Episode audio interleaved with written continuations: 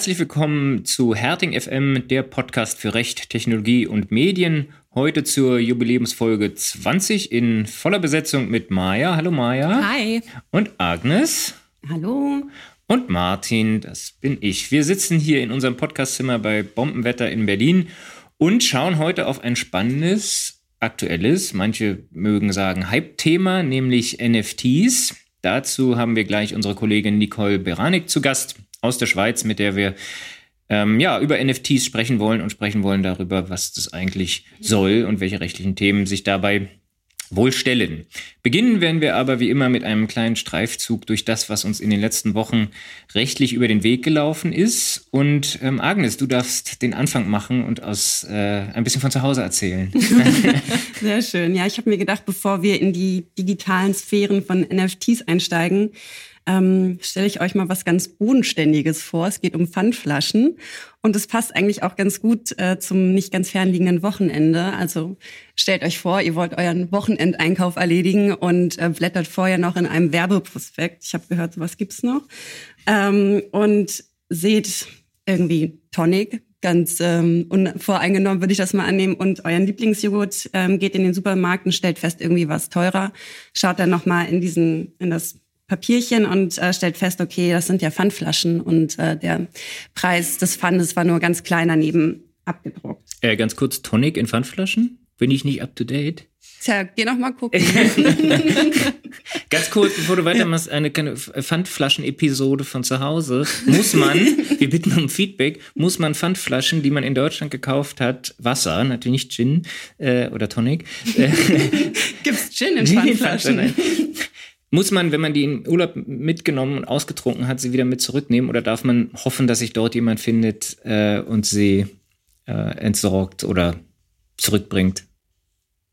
Wir haben hier ja schon intern abgestimmt, ne? 2 zu 1. Ja. Ihr guckt so. Also wir haben sie mit zurückgenommen. Ich bin auf 2 zu 1 äh, äh, äh, unterlegen und mein ganzer Kofferraum ist jetzt voller Wasserflaschen. Sorry. Sehr schön. Nee, alles ja. gut. Sehr spannend. Ähm, zurück zum Pfandflaschenfall des BGH. Ähm, dort ging es nämlich genau um diesen geschilderten ähm, Sachverhalt. Und der Kläger ist ein, wie könnte es anders sein, ein Wettbewerbsverein und die Beklagte vertreibt Lebensmittel. In einem Handzettel bewarb sie unter anderem Getränke in Pfandflaschen und Joghurt in Pfandgläsern. Und der Hinweis zum Pfand war separat ausgeschrieben. Im deutschen Recht wird die Darstellung von Preisen ja in der Preisangabenverordnung geregelt. Und nach Paragraph 1 der Preisangabenverordnung ist bei der geschäftsmäßigen Bewerbung von Waren der Gesamtpreis anzugeben. Das ist auch eine Marktverhaltensregelung im Sinne des Paragraph 3a UWG und wurde deshalb wettbewerbsrechtlich abgemahnt. Genau, und rechtlich geht es eigentlich um die Frage, ob Pfand mit im Gesamtpreis angegeben werden muss oder nicht. Das Landgericht gab der Klage statt und die Berufung der Beklagten hatte hingegen Erfolg und führte zur Aufhebung des Urteils. Auf die Revision des Klägers hat der BGH das Verfahren nun ausgesetzt und legt dem EuGH verschiedene Fragen vor. Und wie hat die Rechtsprechung das bisher gesehen? Ja, ziemlich unterschiedlich, wie man, auch, wie man das auch an den Instanzen sehen kann. Ähm, es gibt im Grunde zwei Meinungen, ähm, die auch von verschiedenen LGs und ähm, ULGs so vertreten wurden. Nach einer Auffassung muss der Pfandbetrag nicht Teil des ausgewiesenen Verkaufspreises sein. Ähm, denn welche Angaben im Gesamtpreis angegeben werden müssen, bestimme sich grundsätzlich aus der Sicht des angesprochenen Verkehrs. Und der sei eben seit Jahren daran gewöhnt, dass Pfandflaschen gesondert neben dem Preis für die Ware angegeben werden. Ja, und gestützt ähm, werde dies durch eine Ausnahmeregelung in der Preisangabenverordnung. Das ist Paragraph 1 Absatz 4, ähm, wonach dann kein Gesamtpreis zu bilden ist, wenn außerdem Entgelt für eine Ware oder Leistung eine rückerstattbare Sicherheit gefordert wird. Dann muss deren Höhe neben dem Preis angegeben werden und Pfand sei ebenso eine Sicherheit. Ich finde ich finde halt so ein typischer Fall von, wo man für beide Seiten so irgendwie begründen, gute Gründe finden kann. Absolut. Ja, einerseits will man natürlich wissen, was es kostet, besonders wenn man seinen Pfand in Südtirol hinterlässt. äh, ja, hat man ihn ja bezahlt und bekommt ihn nur wieder, wenn man ihn wieder bekommt und ihn wiederholt. Andererseits ist auch irgendwie, ja, wenn es halt, wenn man sich zurückholen kann und Pfandflaschen sind, dann ist es halt eigentlich auch nicht Teil des Gesamtpreises. Das stimmt. Oder was meint der BGH oder der EuGH? Erstmal gibt es noch die andere Auffassung ähm, und die geht davon aus, wie du auch schon meinst, ähm, dass die Pfandsumme eigentlich ein unvermeidbarer und vorhersehbarer Bestandteil des Preises ist, der obligatorisch, also immer von uns bezahlt werden muss. Und dass man das Pfand wiederbekommen könne, stehe dem nicht entgegen. Und das fand ich jetzt eigentlich überraschend lebensnah. Ähm, denn KäuferInnen würden häufig die Kosten und Mühen der Rückgabe scheuen. Und das äh, hm. spielt vielleicht in deine Karten. Also ja, im Endeffekt keine Pfandrückgabe, keine Rückerstattung der Sicherheit und somit doch mit dem Gesamtpreis angeben. Ja, und der BGH hat jetzt ähm, die verschiedenen Fragen dem EuGH vorgelegt. Somit hat es äh, das, die, das epische Thema des Pfandes äh, nach ganz oben geschafft. Hat aber schon zu erkennen gegeben, dass er der zweiten Ansicht folgt, also den Pfand eher im Gesamtpreis ähm, angeben ähm, möchte und bezieht sich dabei auch auf eine ältere Entscheidung vom, von 1994, Flaschenpfand 1, wer mal nachlesen möchte. auf jeden ähm, Fall.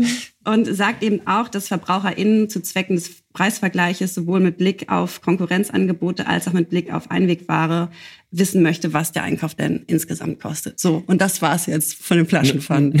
Super. Nur, nur eine Bemerkung noch. Ich finde äh, es ist doch verrückt, wie viel hochbezahlte RichterInnen sich jetzt damit befassen. Und eigentlich ist es doch ganz einfach. Es müsste gesetzlich festgelegt sein, entweder man muss es angeben, man muss es nicht eingeben. Ja. Äh, dann machen es alle einheitlich und, und die, das liegt auch einfach an der, an der schlechten Preisangabenverordnung oder der Preisangabenrichtlinie, wo das sich nicht klar ergibt. Ist doch irre, dass wir, dass wir darüber reden müssen, über deinen Flaschenpfand.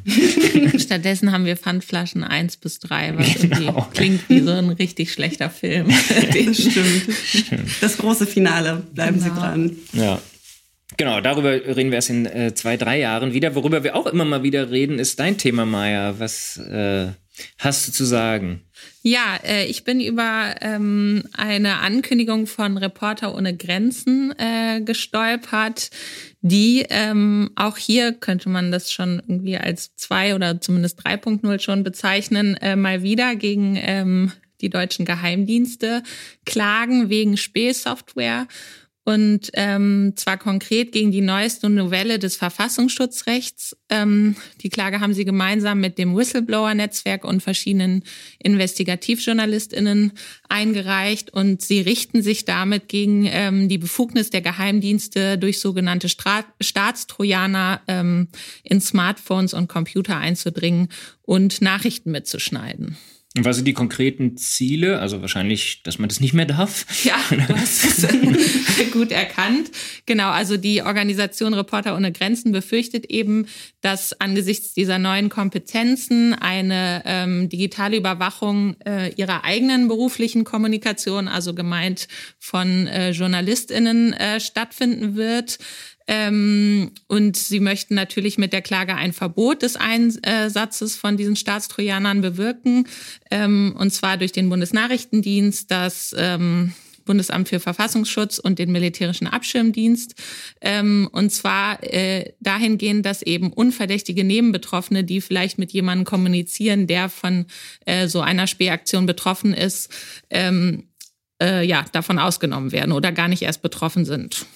Und auf welcher gesetzlichen Grundlage handeln die Geheimdienste?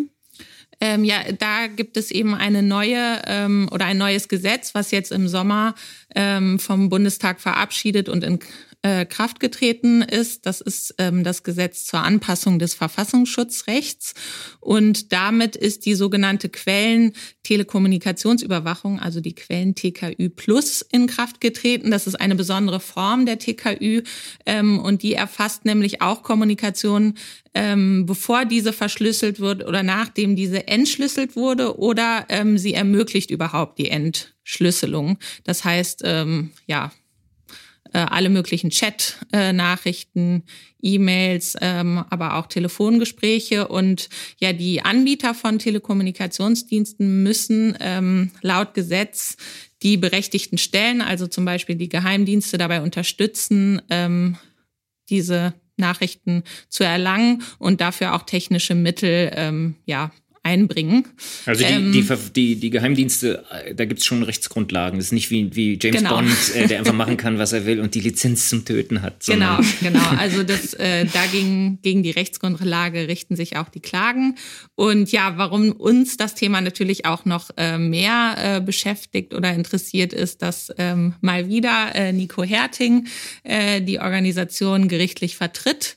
Ähm, wir haben dazu auch schon mal eine Podcast-Folge gehabt äh, mit Christian Mier, dem Geschäftsführer von Reporter ohne Grenzen und unserem Kollegen Patrick Gößling. Ähm, wer da vielleicht noch mal reinhören möchte, ähm, das ist alles noch sehr aktuell. Äh, die Folge heißt äh, All Eyes on Us. Wie verklage ich eigentlich einen Geheimdienst? genau. Und Martin, worüber bist du gestolpert in den letzten Wochen? Außer über Pfand.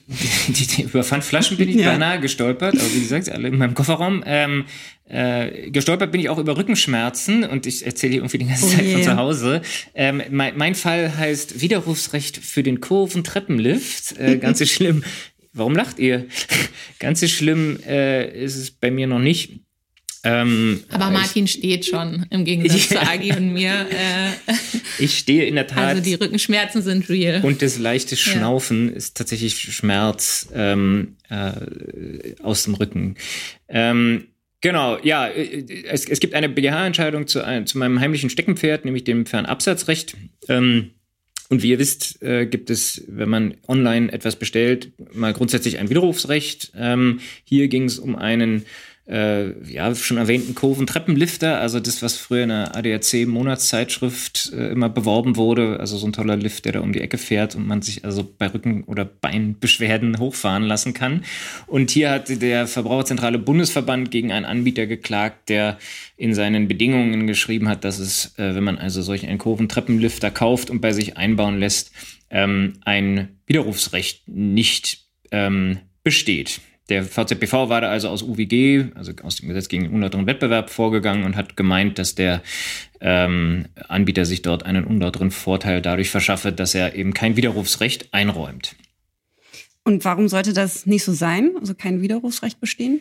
Also ähm, diese, diese Treppenlifter sind natürlich angepasst an die, an die äh, Situation dort in dem jeweiligen Haus. Ähm, und es gibt eine, eine Ausnahmevorschrift in dem Paragraphen 312g wie Gustav Absatz 2, wo die ganzen Ausnahmen vom Widerrufsrecht geregelt sind. Und dort heißt es, dass bei Verträgen zur Lieferung von Waren, die nicht vorgefertigt sind und für deren Herstellung eine individuelle Auswahl oder Bestimmung durch den Verbraucher maßgeblich ist oder das vielleicht auch am relevantesten, die eindeutig auf die persönlichen Bedürfnisse des Verbrauchers zugeschnitten sind, soll halt kein Widerrufsrecht äh, ähm, bestehen. Also wenn wir äh, ein Fotobuch bestellen, äh, ja, dann gibt es natürlich kein Widerrufsrecht, weil der Händler das im Zweifel relativ schlecht an andere jemand an jemand anders verkaufen. Ihr könnt auch von zu Hause erzählen. Eure Fotobücher haben vielleicht einen Markt, meine nicht so. Ähm, ähm, ja, oder wenn ich Maßanzug bestelle, dann soll der natürlich äh, nicht zurückgegeben werden können, äh, wenn er angefertigt wurde.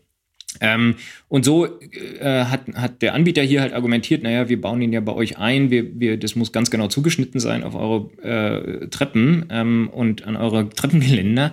Äh, ja, deshalb gibt es kein ähm, Widerrufsrecht. Und da äh, sagt der BGH, da gibt es auch Rechtsprechung äh, aus älterer Zeit dazu, ähm, dass diese Ausnahmevorschrift nur gilt für ähm, Kaufverträge und Werklieferungsverträge, also ja, Ware wird extra angefertigt, nicht aber für Werkverträge oder Dienstleistungen. Das würde sich aus Europarecht ergeben.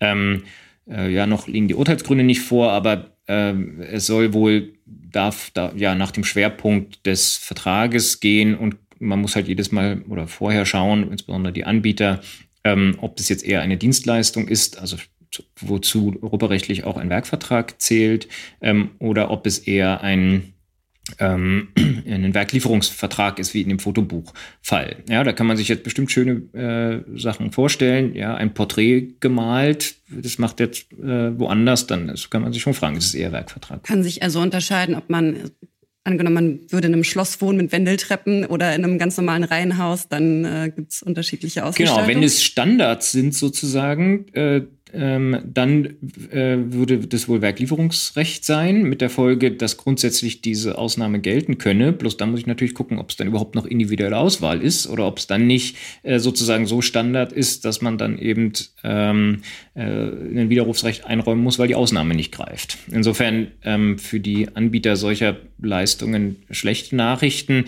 Ähm, in der Praxis ist, man, wird man es wohl so lösen, die, die Widerrufsfrist beträgt ja 14 Tage, dann muss ich halt den Vertrag äh, erst schließen und dann erst danach anfangen, das einzubauen und dann ist die Widerrufsfrist eh abgelaufen. Also so muss es wohl ähm, in der Praxis funktionieren. Ja, so viel vielleicht äh, vom schnöden Pfand äh, über die Geheimdienste zum schnöden Widerrufsrecht. Ich hätte jetzt trotzdem gerne noch ein Bild von dir gefotoshoppt in einen ähm, Treppen, Treppen. Also wenn ihr das schafft, eins Wir zu machen, dann, ein dann, NFT. dann, erkläre dann erklär ich mich bereit, dass ihr das in die Shownotes tun dürft. Aber ich bezweifle, dass ihr das schafft, äh, von mir ein Foto zu accepted. Ich stehe ja, ich, laufen geht ja auch.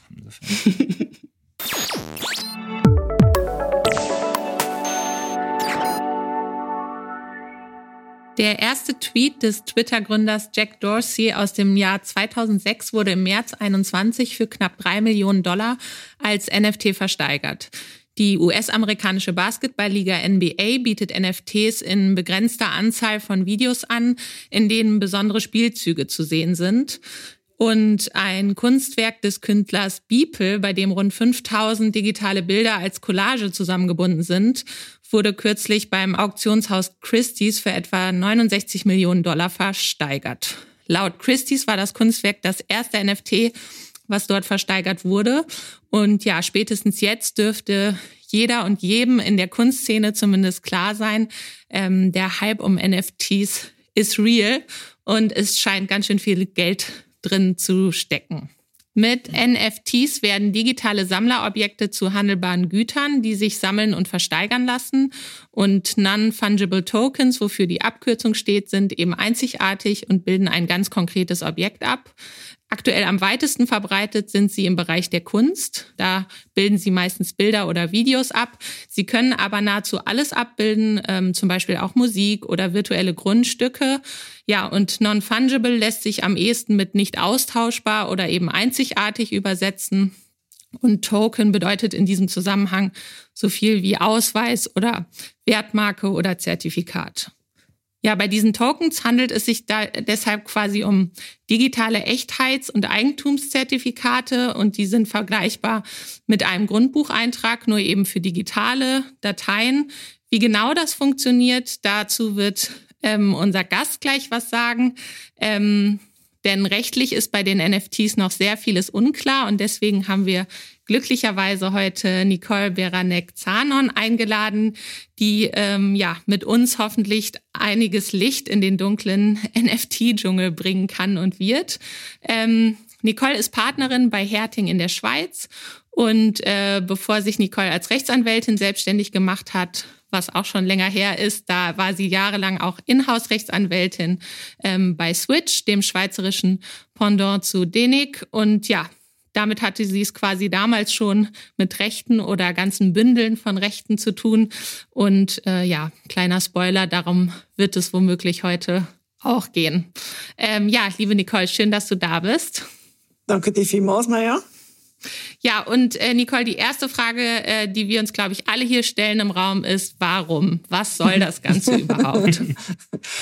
Ähm, also es gibt ganz schöne Use Cases, die, an denen sieht man, dass damit eigentlich digitale Güter erst jetzt verkommerzialisierbar sind. Ich habe letztens mal mit einem Digital-Art-Künstler gesprochen. Er hat gesagt, er wusste vorher nie, wie er seine Videokunst an den Mann oder die Frau bringt. Äh, aber jetzt mit den NFTs äh, gelingt ihm das äh, um ein Vielfaches besser. Also es gibt sicher äh, digitale Werte, die durch das einfach visibler werden und halt einfach auch die Originalität in Form dieses Echtheitszertifikates äh, äh, besser festgehalten werden kann. Und ich glaube, da, das ist wirklich äh, der spannendste Teil. Aber das muss nicht immer nur im Kunstbereich sein. Äh, man kann das Ganze sich auch denken äh, in der Supply Chain. Äh, eines produzierenden Unternehmens, das zum Beispiel beweisen will, ähm, dass die ganze Supply Chain nachhaltig ist oder auch zum Beispiel im Pharmabereich, um gewisse Informationen äh, besser transportieren zu können. Dort wird, die Blockchain allgemein sowieso schon äh, verwendet. Aber man kann das auch sehr gut mit, mit NFTs machen. Die Frage ist dann höchstens, wie kriegt man das am Schluss auf die Packung der Medikamente. Aber ähm, das ist dann ein, ein anderes Thema, dem man sich noch stellen muss. Ja, ich habe auch in der Vorbereitung sehr viele unterschiedliche Beispiele ähm, äh, oder davon gelesen, also von NFTs, von Toilettenpapier bis zur angesprochenen Digitalkunst. ähm, aber vielleicht noch mal ganz ganz grob gefragt, wie funktionieren NFTs eigentlich? Mhm. Du hast vorhin gesagt, äh, das betrifft nur digitale Werte. Dem ist nicht so. Das sind durchaus auch physische Werte, also physische Kunst zum Beispiel oder eben äh, äh, in der Supply Chain eines produzierenden Unternehmens effektiv die Bauteile etc., die mit einem NFT äh, versehen werden können. Und ähm, äh, der Autor oder ein, ich sage jetzt mal, ein Treuhänder oder eben ein Aktionshaus, ein Christie's etc. oder wer immer die Werthaltigkeit halt eines bestehenden physischen äh, Gutes definieren kann, ähm, der ist derjenige, der das dann prägt, dieses NFT. Das verwendet man im Englischen den Ausdruck Minting. Ähm, und dann stellt sich noch die Frage, ja, wie, wie kommt das gemintete NFT, wie, wie stellt es diesen Connex her zum entweder digitalen Asset, Dort ist es vergleichbar einfach, weil das dann eigentlich äh, im, der Inhalt ist ähm, in der Blockchain also beim Value äh, Content der Inhalt ist. Äh, hingegen bei nicht digitalen Gütern, bei physischen Gütern, dort braucht es irgendwie einen Link, sei es via QR-Code, RFID oder es gibt auch so Möglichkeiten, dass man die Güter hochqualitativ abscannt. Da gibt es einen Hersteller, der heißt Origin, der das macht mit Luxusuhren um die eindeutig zu identifizieren und dann gibt er äh, eben NFTs pro Uhr aus. Hm? Also es sind eben nicht nur immer digitale äh, Werk, äh, Werke, aber dort ist es sicher äh, eben interessanter, weil dort neue Vermarktungsmöglichkeiten bestehen. Das Ganze ist jeweils auf der Blockchain, die derjenige, der das mintet, äh, äh, sie äh, auswählt und, und sich darauf befindet. Hm? Normalerweise ist das ein Ethereum-Standard, äh, der heißt ERC 721 und ähm, damit lassen sich diese NFTs auch auf, auf Ethereum äh, weitergeben. Was im Moment nicht geht, ist, dass man die Werte, also die NFTs von einem einer Blockchain zu einer anderen transferiert. Das heißt, wenn man jetzt nicht auf Ethereum das basiert hat, sondern auf einer anderen Blockchain, ähm, dann wird sie dort äh, verbleiben müssen. Und ich habe gerade vor einer Woche, zwei Wochen einen Use Case gehört, wo demjenigen, der das äh, seine Blockchain äh, gemacht hat, äh, eine Galerie, genau dem ist das so passiert. Also der er hat jetzt das Problem, dass diese NFTs im Moment nicht transferable sind. Hm? Weil sie nur auf der einen Blockchain äh, sozusagen vorhanden sind, wenn man genau, so möchte. und diese ja. Mhm. Blockchain halt noch ein zu kleiner Use Case ist, als dass da irgendwie der gesamte Kunstmarkt drauf sich befindet, oder? Wenn es der ganze Kunstmarkt dort, dort drauf ist, dann ist es wieder ein anderes Thema. Aber im Moment lässt sich das so nicht transferieren. Ethereum Blockchain. Ethereum basiert auf einer dezentralen Blockchain und damit auf demselben technischen Fundament wie andere Kryptowährungen. Ethereum ist aber keine reine Kryptowährung, sondern kann für Blockchain-Projekte aller Art wie NFTs mit Smart Contract-Funktionen genutzt werden. Und nur, nur noch mal sozusagen zur Erklärung, ähm, äh, das, das sozusagen die, die Zertifizierung Verifizierung der Echtheit kommt quasi durch die Blockchain, weil es eben quasi einmal in die Blockchain geschrieben wird und dann dort dezentral gespeichert wird, möglichst äh, hochsicher, äh, kaum fälschbar, äh, äh, kaum hackbar, weil sie eben dezentral ist. Und ich habe dann tatsächlich die, als jemand, der ein NFT erworben hat, die naja, Gewähr, äh, ja, dass, dass es mein NFT echt ist oder die, der, ja. Also die Authentizität, die kommt vom Autor, vom Künstler, mhm. äh, vom Hersteller oder eben äh, von einem Auktionshaus, das vorher bewertet, ob das jetzt wirklich ein Pablo Picasso ist oder nicht. Und dann, und dann, nur um das auch einmal klar zu sagen, äh, ja, wenn ich eine, ein NFT erwerbe, bin ich nicht davor gefeit, dass der Autor, wie du ihn nennst, das gleiche zehnmal macht und es an zehn Leute verkauft. Ähm, da, dazu kommen wir beim Thema Lizenzrechte, genau. Ja. Genau, aber das ist sozusagen generell möglich. Da, da, das, das ist natürlich ist keine, keine Sicherheit, wie auch, dass es das nur einmal gibt. Ne? Das ist äh, mein, mein in NFT. Genau, und es gibt auch keine Sicherheit, eben wenn man diesen Connex herstellen muss, gerade zu einem physischen Gut, dass der nicht verfälscht wird. Also wenn jetzt das da ein QR-Code verwendet wird, sagen wir mal eben das Beispiel mit der Supply Chain im Pharmabereich und am Schluss äh, setzt man den äh, relevanten ähm, QR-Code auf die Packung, äh, ja, da kann man ja diesen nehmen und dann jederzeit verfälschen und äh, mhm. äh, quasi äh, falsche pro produzieren, oder der Link. Ja. Also dort ist auch ein Security-Thema drin. Ähm, und da kommt es halt auch darauf an, auf was für Technologien man das abstützt und kommt vermutlich mhm. auch darauf an, um was es überhaupt geht, oder? Also ja. je Preis, preismäßig höherwertig, umso sicherer muss diese, äh, dieser Link natürlich dann auch angebracht werden. Ja. Mhm. Vielleicht eine Einstiegsfrage noch zu dem rechtlichen, nämlich äh, was bekomme ich denn eigentlich, wenn ich ein NFT kaufe? Ist es eine Art Wertpapier? Was, also Papier ist es ja schon mal nicht, aber äh, was kriege ich denn? Das ist, glaube ich, so ein bisschen noch eine, ein, eine wichtige Frage. Also vielleicht ganz kurz das zum Thema Wertpapier, weil du es jetzt ansprichst. Ähm, also damit es ein Wertpapier ist, äh, ist die Voraussetzung, zumindest in der Schweiz, dass es fungible ist. Und hier haben wir ja non-fungible Güter. Das heißt, einzigartige Werke, wenn wir jetzt urheberrechtlich sprechen, oder? Ähm, die gibt es nur ein, ein einziges Mal. Hm? Ähm, das heißt, es kann keinen Wertpapiercharakter haben.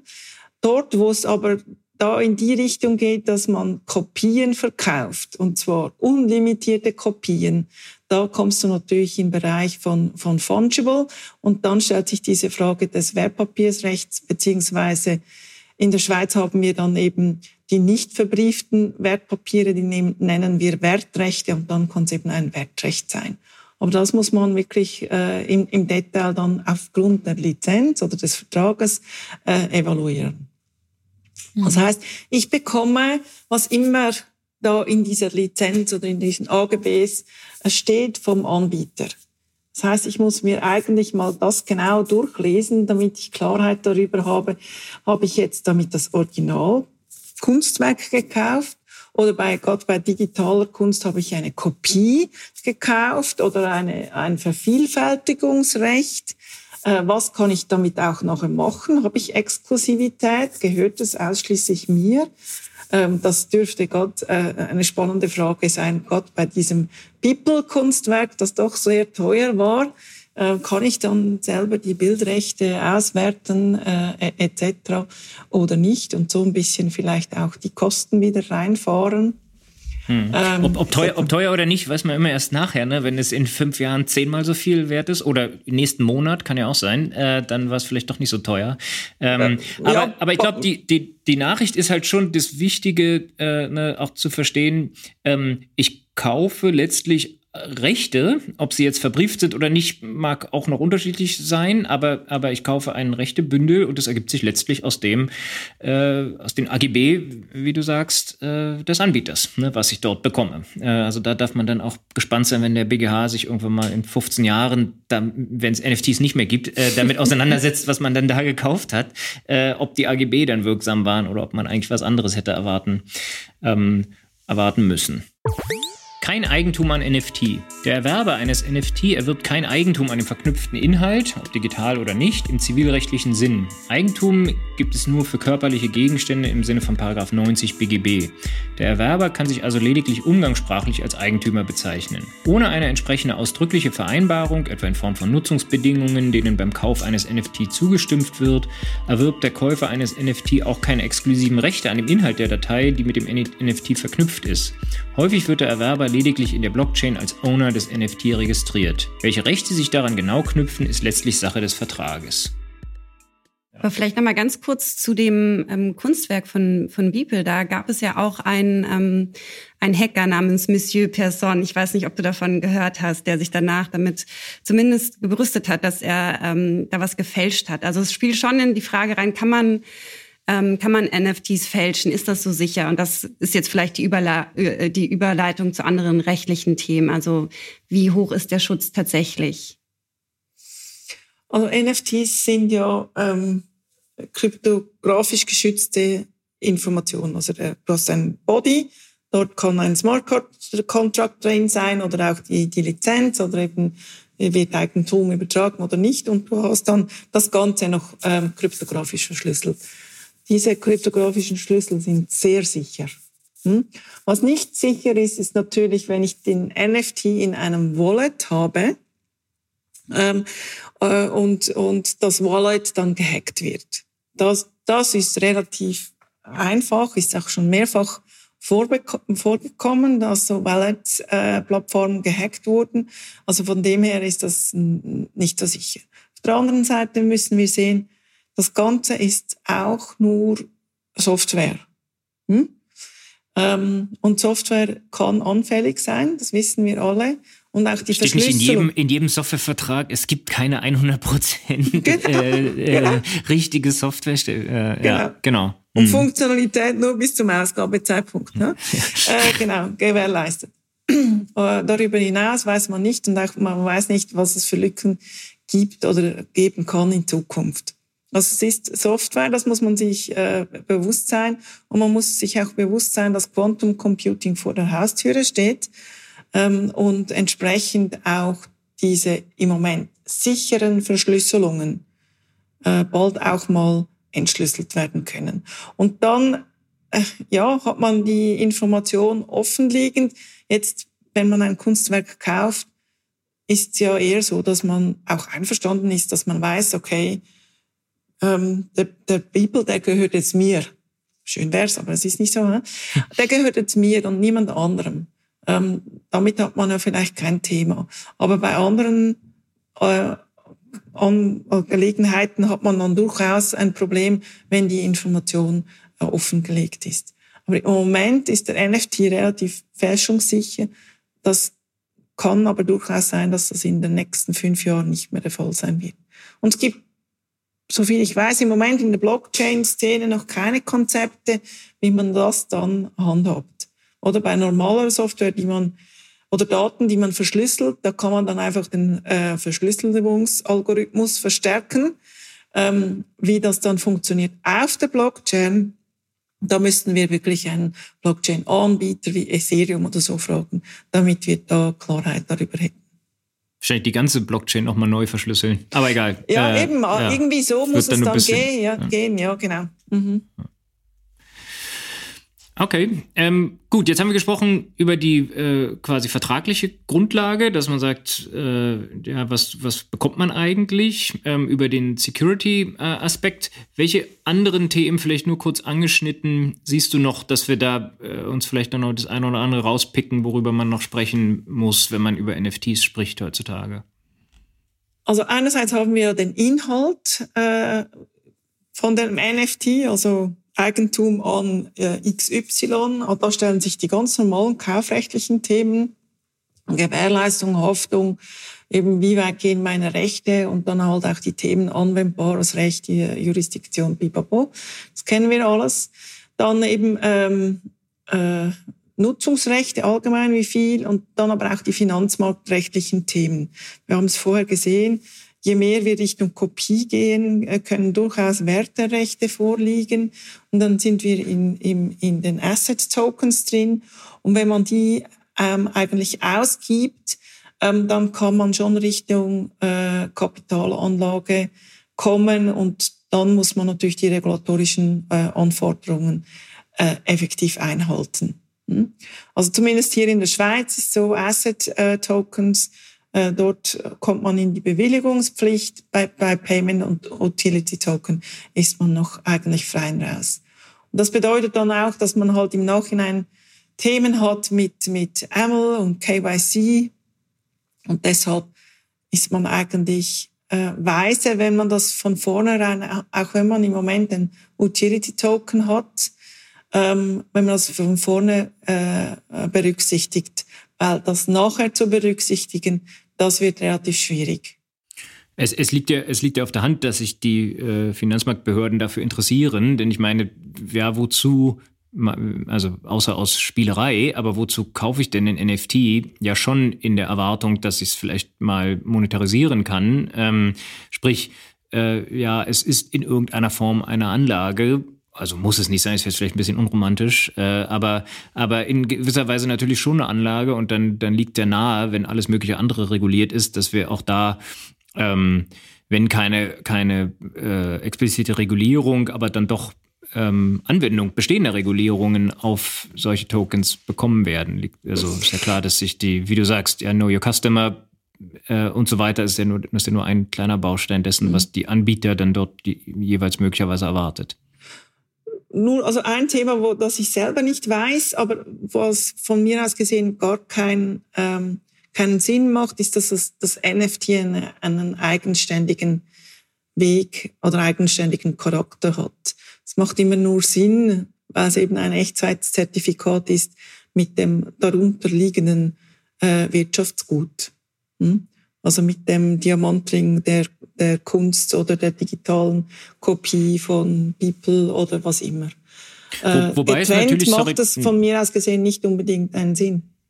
genau, äh, ab, Nö, absolut. Natürlich muss man das, äh, äh, ja, ist es ja geknüpft an irgendetwas, aber das irgendetwas kann halt auch sehr, sagen wir mal, schwer greifbar sein. Ne? Wir hatten ja gerade äh, auf der IBA-Konferenz, wo wir waren letzte Woche, vorletzte Woche, gab es ja äh, einen Galeristen, der berichtet hat, ähm, da, ja, und der dann halt auch berichtete von Anteilen, in, äh, die er dann selber in Anführungszeichen setzte, an virtueller Kunst.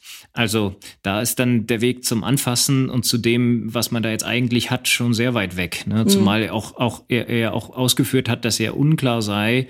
Ähm, also er, er, er gibt jetzt nicht einfach 5000 Anteile aus, weil er gar nicht weiß, ob er 5000 verkauft. Äh, ja, so dass er sozusagen dann, dann berichtet hat, dass dann sozusagen man äh, einen, einen x-ten Teil äh, äh, dieser, dieses Kunstwerks als NFT kauft. Und wie hoch X ist, weiß man erst, wenn die Auktion beendet ist. Ähm, ja, das ist natürlich dann schon auch schwer zu bemessen. Aber äh, äh insofern natürlich klar, NFT als solcher, der Codeschnipsel, der da in der Blockchain liegt, der ist, der sollte mal hoffentlich nicht viel wert sein. Ja. Genau, aber also ich meine, da ist sowohl, äh, wie er meinte, in, in Deutschland wie auch in der, in der Schweiz, ist man dann dem Kapitalanlagegesetz unterstellt. Oder dann ist man ganz klar im, im Anlagentoken drin und dann ist KYC ist eigentlich gefordert. Ich würde mal ganz kurz nochmal von dem Rechtlichen weggehen und vielleicht, also wir haben ein paar Sachen, die, die man rechtlich schon festhalten kann, eben aus der einfach Erfahrung, was es ist, und dann den Ausblick, dass viel an ähm, Regulierung noch auf uns zukommt oder an, an Rechtsprechung, das, was jetzt einfach noch nicht klar ist, weil es eben noch dieser Hype ist. Ähm, da jetzt einfach vielleicht auch euch in die Runde gefragt, ähm, dieser Hype lebt ja vielleicht auch gerade davon, dass noch so vieles unklar ist, sowohl mhm. rechtlich als auch wo auch immer. Wird das irgendwann abflachen? Crasht das irgendwann? Also du hattest es gesagt, es ist äh, im ersten Quartal, jetzt geht es durch die Decke. Ist das so ein Hype-Circle, der irgendwann äh, dann wieder abflacht? Ist, kommt das jetzt auf uns zu? Ist es einfach das Thema der Stunde und äh, in einem Jahr wissen wir schon gar nicht mehr, worüber wir geredet haben? Mhm. Oder hat es eben so viele Aspekte, die du angesprochen hast, dass, äh, dass es sich irgendwie immer wieder finden wird und jetzt nicht mehr wegdenkbar ist? Also der Unterschied zur ersten Hype-Phase im Zusammenhang mit der Blockchain ist, dass ähm, die Businessmodelle, die uns jetzt vorgelegt werden zur Unterstützung, die haben Hand und Fuß. Hm? Ähm, anfänglich bei der Blockchain hatten wir viele Fälle, wo da konntest konnten die, die was von dir wollten, eigentlich nicht mal genau sagen, äh, was sie damit bezwecken wollen, außer einfach schnell zu Geld kommen. Geld verdienen, ja. Ähm, genau, also ähm, aber ich glaube, hier hat es wirklich Hand und Fuß, vielleicht nicht für alle Use Cases, hm? ähm, aber äh, ich glaube, dort, wo, wo es darum geht, dass man eben langfristig eben auch noch ein Echtzeitzertifikat hat. Und das ist im Kunstbereich natürlich äh, sehr gewünscht, oder? Und dass man das vielleicht auch, auch nicht eben mehr auf Papier hat, sondern digital. Ähm, dort bleibt der Use Case bestimmt bestehen. Ob er dann für so Supply Chain Themen äh, äh, äh, bleibt und äh, quasi nachhaltig ist, äh, kann ich im Moment noch nicht sagen. Aber wenn wir in der Supply Chain das jetzt mal verknüpfen mit mit dem ganzen äh, mit dem ganzen Emissionshandel und so, äh, dann kann ich mir da schon einige gute Use Cases vorstellen, die auch bleiben werden. Hängt es nicht auch ein bisschen sozusagen von der, ich sag mal, Usability ab? Ähm, also äh, bei, bei den, es, es ist ja offensichtlich, dass in dem Kunstmarkt sich irgendeine Form von Standardisierung heraus, oder vielleicht nicht eine, aber zwei, drei Standardisierungen herausbilden werden, weil sonst kannst du es natürlich nicht nutzen. Sonst passiert dir das, was, de, was dem Galeristen passiert ist, was wovon du vorhin berichtet hast, Nicole, ja, dass du mhm. sagst, mhm. ja, der hat auf die falsche Blockchain gesetzt und jetzt sitzt er da und niemand anders ist da. Ne? Dann, dann hat er halt äh, nicht viel erreicht, aber äh, da scheint mir ja schon wahrscheinlich, dass sich da irgendwelche äh, Standards herausbilden werden und so wird es wahrscheinlich schon Use Cases geben, wo man diese ähm, äh, Echtheitszertifikate äh, gut benutzen kann, was natürlich heißt, dass alle, die daran interessiert sind, ob es nun echt ist oder nicht, eine einfache Möglichkeit haben, das zu prüfen. Äh, mhm. ähm, äh, und daran mangelt es ja jetzt nicht, ja, was weiß ich, unsere Covid-Zertifikate, die jetzt online geprüft werden, die ja nun doch nicht in der Blockchain gelandet sind. Ähm, aber auch das wäre ja eine, eine Variante gewesen, um die Echtheit äh, sozusagen nachzuweisen. Ähm, und insofern glaube ich schon, möglicherweise sogar ein bisschen anders, als ich es äh, in unserem Vorgespräch gedacht habe, ähm, dass, dass, dass, dass sozusagen die NFTs äh, bleiben. Ähm, ob man da dann immer NFT zu sagen muss ähm, oder ob es nicht einfach auch mit einer anderen Blockchain-Anwendung funktioniert, ist dann vielleicht die nächste Frage. Aber diese Verknüpfung ähm, wird es, glaube ich, auch außerhalb des vielleicht nur ein paar Leute interessierenden, also im Verhältnis wenig interessierenden Kunstmarkts ähm, dann schon geben. Ich glaube, das sind die mhm. Fälle, die, die dann vielleicht auch außerhalb der Art-Lawyer-Szene äh, dann schon eine Rolle spielen im IT-Bereich. Ja, also das geht auch weiter als Art. Also das, das, hast, das hast du auch bei exklusiver Kleidung, äh, Fashion ist ein Thema, Louis Vuitton, Luxusgüter Branche. Äh, das geht weit über, über nur die, die ähm, Kunst äh, hinaus. Mhm. Gut, jetzt haben wir hier noch zehn oder zwölf verschiedene Fragen offen. Die Zeit läuft uns langsam davon. Äh, ich, ich glaube, eine Sache könnten wir schon noch mal ansprechen. Ähm, äh, ja, zu, zum Beispiel das, die, das, das, ja, weiß ich nicht, Gewährleistung ist vielleicht ein schwieriges Thema, aber ja, weil du ja auch schon gesagt hast, äh, dass der Server jetzt oder die Blockchain auf einmal nicht mehr existiert, ist natürlich ein Problem. Ähm, ähm, ne, wahrscheinlicher ist, dass dein, dein Wallet-Anbieter die Grätsche macht und verschwindet, äh, dann hast du wahrscheinlich auch ein Problem. Ähm, aber, aber vielleicht noch mal einmal äh, das, wie, wie ist das Zusammenspiel mit dem, mit dem Urheberrecht? Ähm, du hattest vorhin erwähnt, Lizenzen. Ähm, ja, welche, welche Themen vielleicht einfach nur als mhm. Schlagworte stellen sich da und, und wo geht da die Reise hin? Also für Urheberrechtsinhaber ist es ein schönes Instrument, weil du im NFT kannst du einen Smart Contract integrieren. Das bedeutet, wenn du jetzt äh, Musiker bist, kannst du deine Musik in Zukunft zusammen mit einem NFT direkt online verkaufen und die Lizenzgebühren werden via den Smart Contract ähm, ab also die Urheberrechtsabgaben werden via den Smart Contract quasi abgewickelt direkt.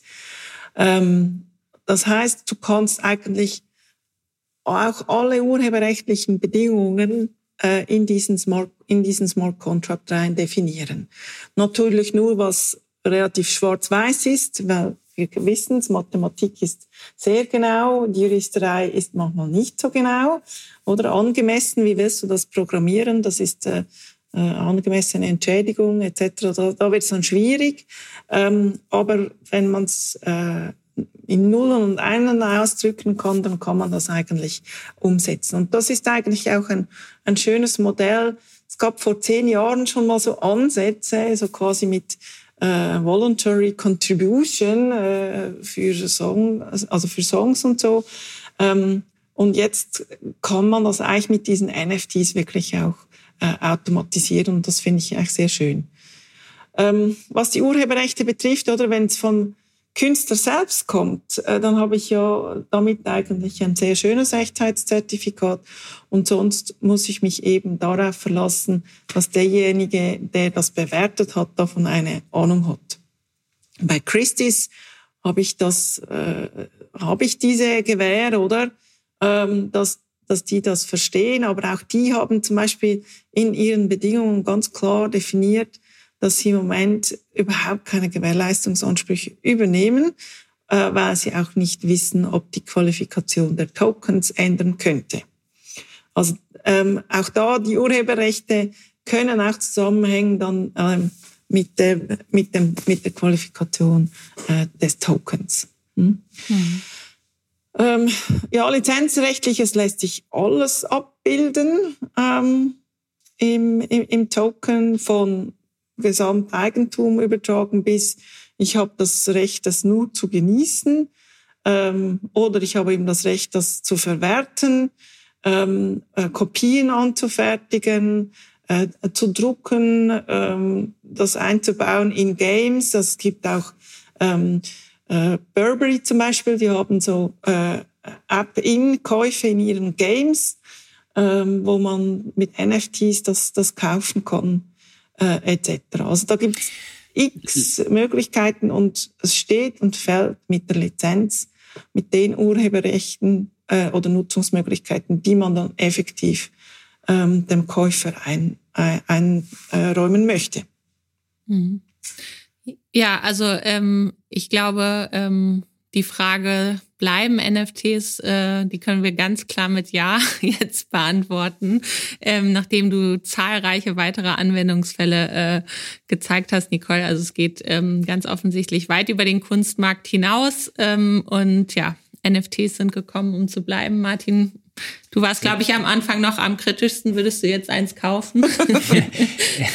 wie immer, wie immer ein bisschen langsamer als andere. ähm, ähm, aber ja, kaufen also stellt sich für mich vielleicht nicht unmittelbar die Frage, aber Anwendungsmöglichkeiten sicherlich viele. Und, und eines ist, glaube ich, auch klar geworden in, dein, in deinen Schlussworten, Nicole, zu dem Thema, wie ähm, äh, ja, wie sieht's mit den Lizenzen aus und so weiter. Am Ende ist alles Lawyers Work, muss man ja so klar sagen. Es geht darum, klar zu definieren, was bekommen, was, was bekommt man dort. Und da werden die Mandanten, die, die jetzt vielleicht so etwas aufsetzen möchten, egal in welcher äh, Weise, in welcher, wo, ja, was, wessen oder wel, wessen Echtheit denn eigentlich zertifiziert werden soll, äh, ja, die werden nur vage Vorstellungen haben davon und der Rest äh, ist dann eben unsere Aufgabe, das so zu definieren, dass das hält ähm, und dass das dann eben äh, auch transparent äh, rübergebracht wird.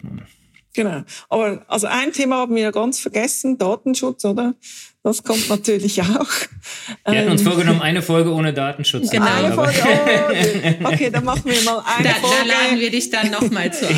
genau. Datenschutz äh, ist nochmal ja. ein ganzes Thema auch noch für sich. Und was einfach wirklich ganz kurz am Rande, Steuerrecht ähm, äh, ist, kommt natürlich auch immer die Frage, und da ist es natürlich schön in der Schweiz auf dem privaten Kapitalgewinn, der ist steuerfrei. Und das ist vermutlich auch der Grund, warum das halt so hypt in der Schweiz. Aber deshalb muss man erstmal Gewinn machen. Kleine Anmerkung von mir. und, und, in der Schweiz. In der Schweiz. Also diese, diese, diese Krypt, äh, Crypto-Kitties, diese kleinen Icons, äh, die kannst du schon relativ teuer verkaufen. Das hat, hätte sich schon gelohnt, wenn du da. Ja, da gibt es doch verschiedene hast. Generationen, oder? Das ist doch jetzt schon die, die vierte Generation. Hätte, genau, hätte genau. NFT. Ja. NFT. Sehr schön. Genau, wunderbar. Ja. ja, vielen Dank, Nicole. Schön, dass du da warst. Danke vielmals euch. Hat Spaß gemacht und ein anderes Mal. Dann bis zum nächsten Mal, genau. Bis dann, danke dir, Nicole. Tschüss.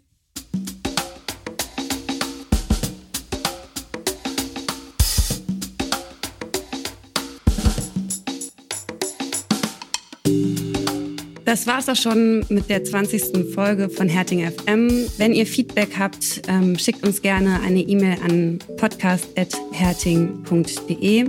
Ähm, folgt uns auf Twitter, Facebook oder Instagram. Ähm, wir freuen uns auch zur Pfandumfrage noch etwas von euch zu hören. Nein, ansonsten freuen wir uns bis zum nächsten Mal. Ciao. Tschüss. Tschüss.